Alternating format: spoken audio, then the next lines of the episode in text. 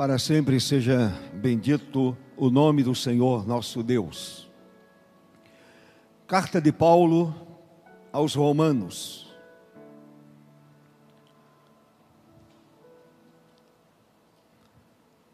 Carta de Paulo aos Romanos, capítulo 8.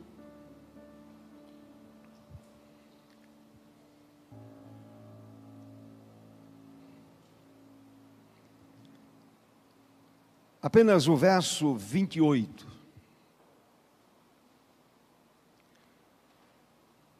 Romanos 8, 28. Escreveu Paulo: Sabemos, temos certeza que todas as coisas cooperam para o bem daqueles que amam a Deus daqueles que são chamados segundo o seu propósito. Amém, irmãos? Sabemos, não há dúvida, temos certeza absoluta que todas as coisas cooperam para o bem daqueles que amam a Deus, daqueles que são chamados segundo o seu propósito. Amém. Podem sentar.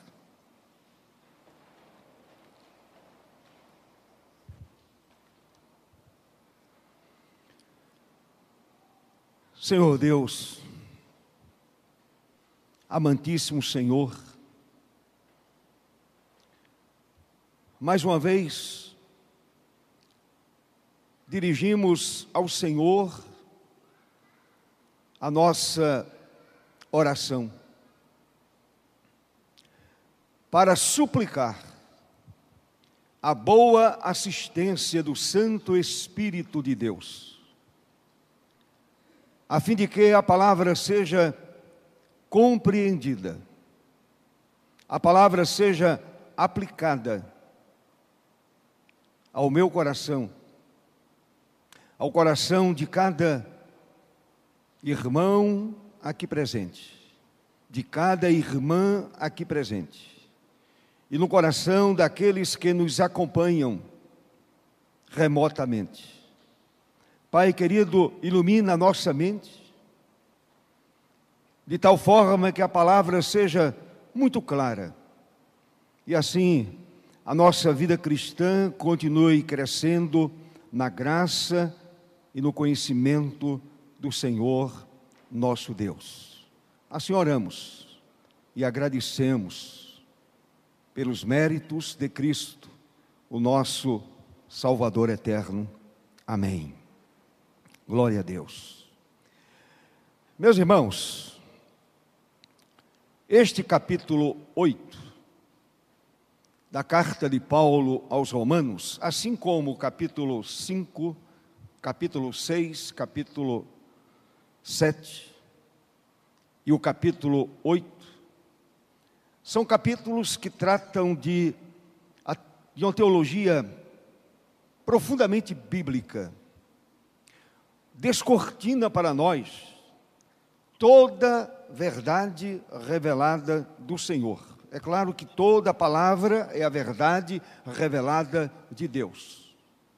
Porém, Paulo, nesses capítulos, ele é muito objetivo.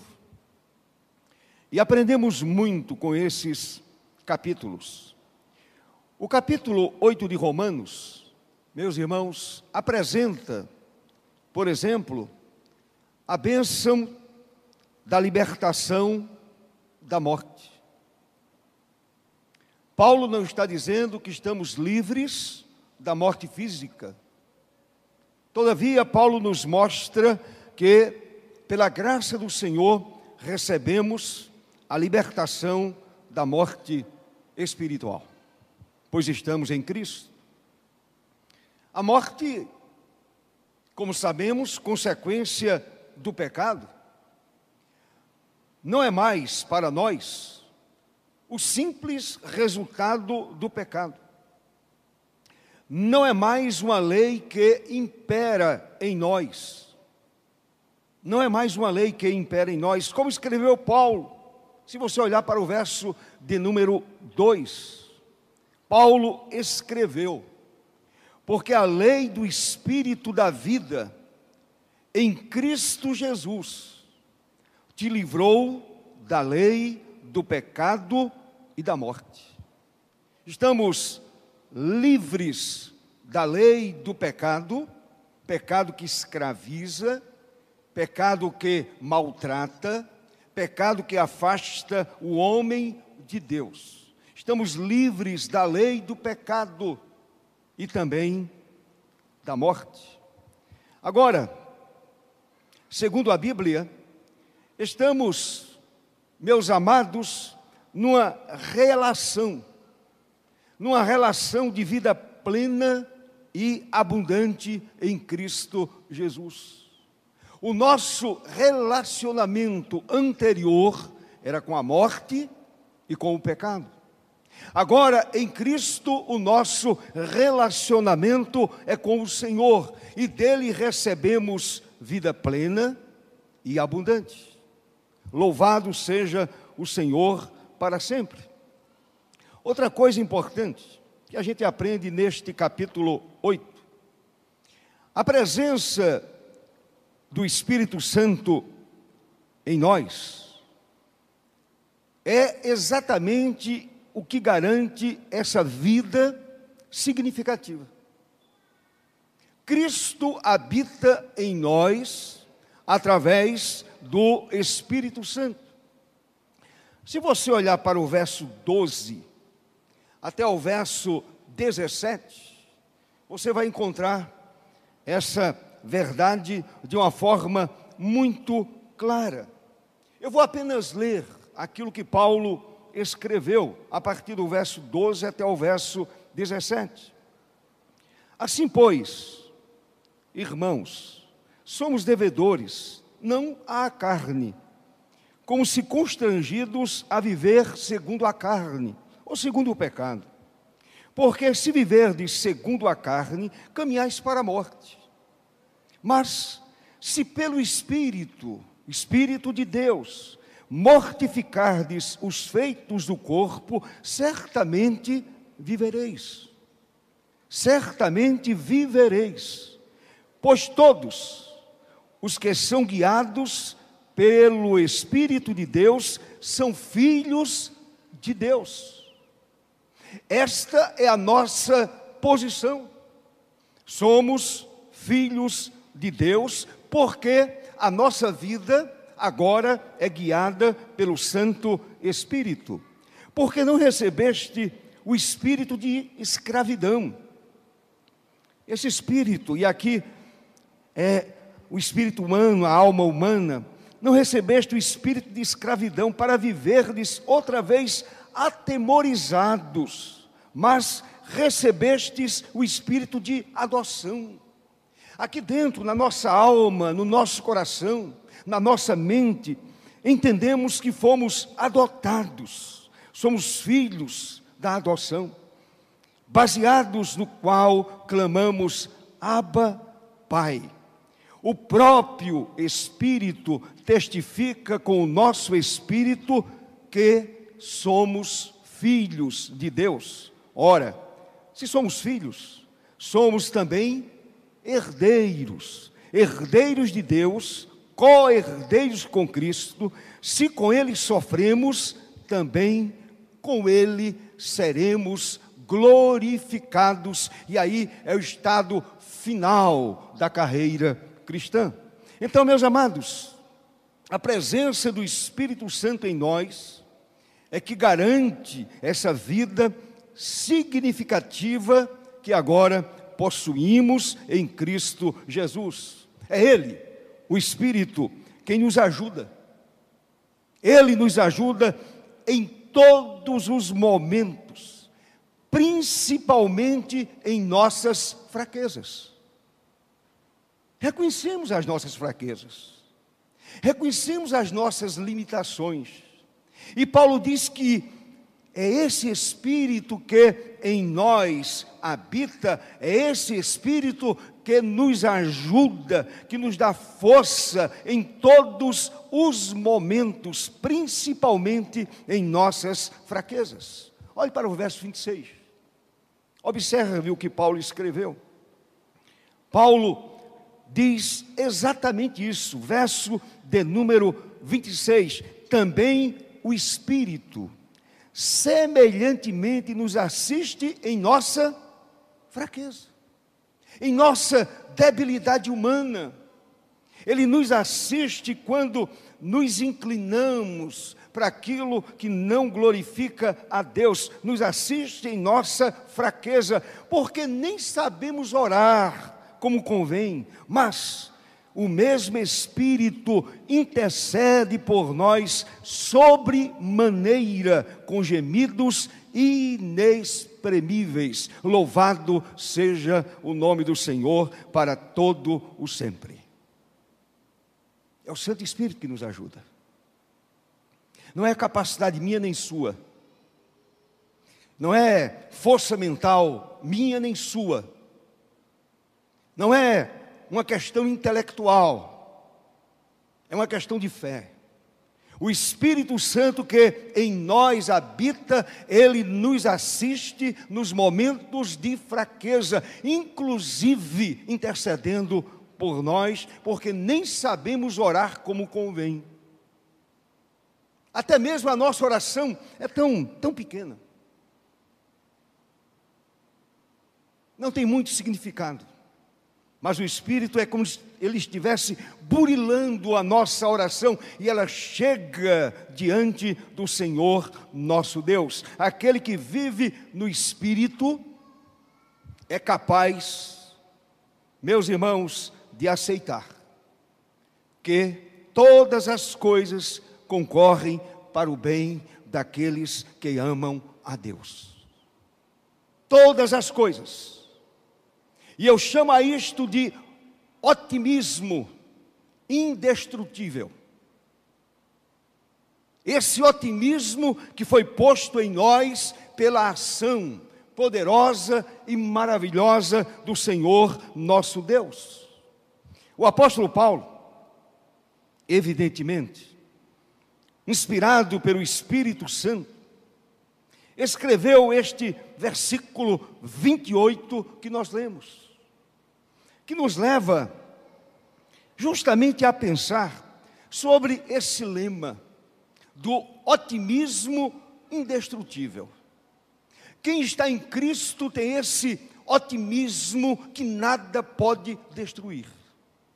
Ou esta certeza, ou esta convicção que nada pode destruir. Nem o mundo, nem o pecado, nem as forças do maligno.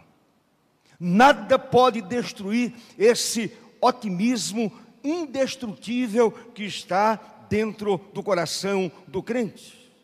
Paulo escreveu: Sabemos que todas as coisas cooperam para o bem daqueles que amam a Deus. Todas as coisas daqueles cooperam para o bem daqueles que amam a Deus, daqueles que são chamados ou que foram chamados, foram vocacionados segundo o seu propósito, homens e mulheres que saíram das trevas para a luz do Senhor. Neste verso 28, meus irmãos, aprendemos pelo menos três lições. Lições de suma importância para a nossa caminhada, para a nossa vida cristã. Lições que alicerçam a nossa vida. Lições que dão suporte à nossa vida cristã. Lições que fundamentam a nossa esperança e o nosso otimismo na pessoa de Jesus, nosso Senhor. Primeira lição: O otimismo indestrutível, meus irmãos, não é uma vaga possibilidade. Uma vaga possibilidade, mas uma convicção inabalável. Somos como o Monte Sião, nada nos abala. Quem está em Cristo, nada abala essa pessoa. O otimismo indestrutível não é uma vaga possibilidade, mas uma convicção inabalável. Observe como Paulo começa o verso 28. Olhe para esse verso 28. Paulo começa o texto dizendo: Sabemos temos certeza, temos convicção. Meus irmãos, esta palavra, sabemos, traz a ideia de algo exato, de algo concreto, de algo real, de algo certo, de algo inquestionável. Sabemos quem está em Cristo tem esta certeza. E a palavra tá, traz essa ideia de algo exato, algo concreto, algo real, algo certo, algo que ninguém pode questionar, nem mesmo o inferno. Ninguém pode questionar. O triunfo do povo de Deus não é algo que cogitamos, imaginamos, sonhamos ou almejamos simplesmente. A vitória é algo certo. A vitória é certeza absoluta. Em Cristo Jesus somos mais do que vencedores. Amém, meus irmãos? Nós estamos lutando por uma suposta vitória. A vitória de Cristo é a vitória da igreja. A vitória do Cordeiro é a vitória daqueles que caminham com o Cordeiro. Louvado seja o seu nome para sempre. Portanto, a vitória é algo garantido. Quando Paulo diz, sabemos, que é algo exato, concreto, real, certo, inquestionável. Esta não é a linguagem da possibilidade hipotética. Esta linguagem hipotética estava longe do pensamento de Paulo. Paulo trabalha com fatos reais, algo que ele sentia no próprio coração com fatos reais. Portanto, nosso triunfo não é uma vaga esperança, mas uma certeza inabalável. Amém, irmãos? Como é bom o crítico conhecer a sua posição em Cristo e conhecer aquilo que a Bíblia diz a respeito daquele que está em Cristo Jesus. Portanto, nosso triunfo não é uma vaga esperança, mas uma certeza inabalável. A segunda lição: o otimismo indestrutível não é fruto de ausência de problemas. Até porque o Senhor nunca nos prometeu o paraíso na terra.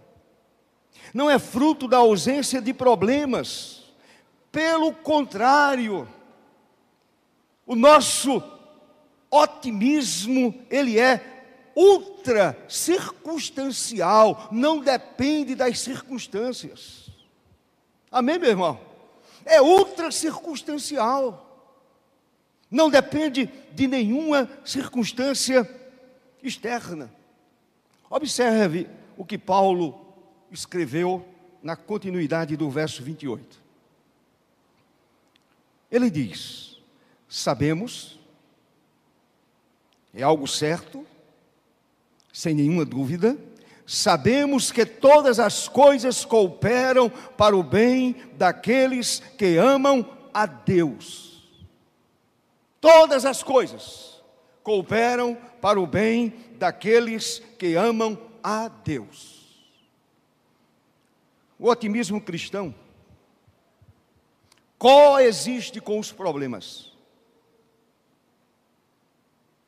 A minha vida cristã, ela coexiste com os meus problemas pessoais, familiares e com os problemas da própria sociedade.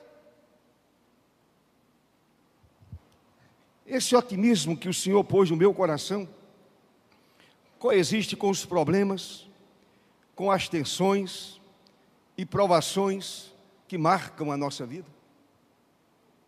Que muitas vezes deixa a nossa vida dentro de uma trincheira. Que marcam tremendamente a nossa vida. Querem um exemplo desta ou deste otimismo indestrutível? Leia a carta aos Filipenses. Aquela igreja que foi fruto da segunda viagem missionária de Paulo. Aquela carta é uma explosão de alegria e Paulo estava preso em Roma. A alegria é ultra circunstancial. Ele estava preso. E escreve uma carta que explode de alegria. Se você chega no capítulo 4, verso 4, Paulo diz: alegrai-vos, outra vez vos digo, alegrai-vos.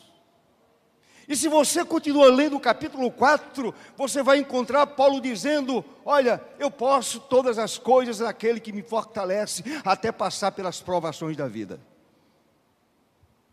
e enfrentá-las, e vencê-las, e sair delas muito mais forte, sair delas muito mais revigorado para a glória de Deus. Meus amados, o texto de Paulo, do capítulo 8, verso 28, o texto mostra claramente que não são algumas coisas, mas todas as coisas são, observem bem, são trabalhadas por Deus para o nosso bem final, que é exatamente a nossa glorificação. Outra coisa importante, meu irmão, até mesmo, preste atenção, até mesmo aquelas circunstâncias, aflições, mais adversas, e glória a Deus por isso. São usadas por Deus, são usadas pelo Senhor para o nosso crescimento e amadurecimento espiritual. Portanto, não reclame, não reclame das lutas, das aflições. O Senhor está trabalhando o seu caráter. Ele está trabalhando a sua vida, Ele está amadurecendo a sua vida, Ele está fazendo com que a sua vida espiritual cresça. As adversidades são permitidas em nossa vida não para nos destruir. O Senhor não destrói os seus filhos. Muito pelo contrário, Ele cuida, Ele ampara, Ele ama, Ele é zeloso, Ele é o fiel pastor. As adversidades são permitidas em nossa vida não para nos destruir, mas para formar em nós algo espetacular, o caráter de Cristo. Amém, meu irmão? Formar na minha vida o caráter de Cristo Jesus. Ora, o Senhor Jesus, como Filho de Deus, a Bíblia afirma que ele aprendeu pelas coisas que sofreu enquanto estava aqui entre nós. enquanto bebia do nosso da nossa água e comia do nosso pão. Ele aprendeu com o sofrimento.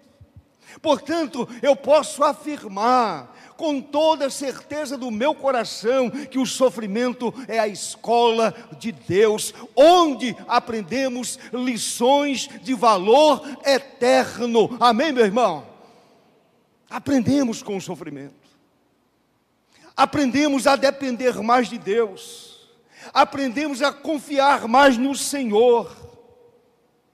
A Bíblia diz que as tribulações produzem perseverança. Paulo diz isso. A tribulação produz perseverança.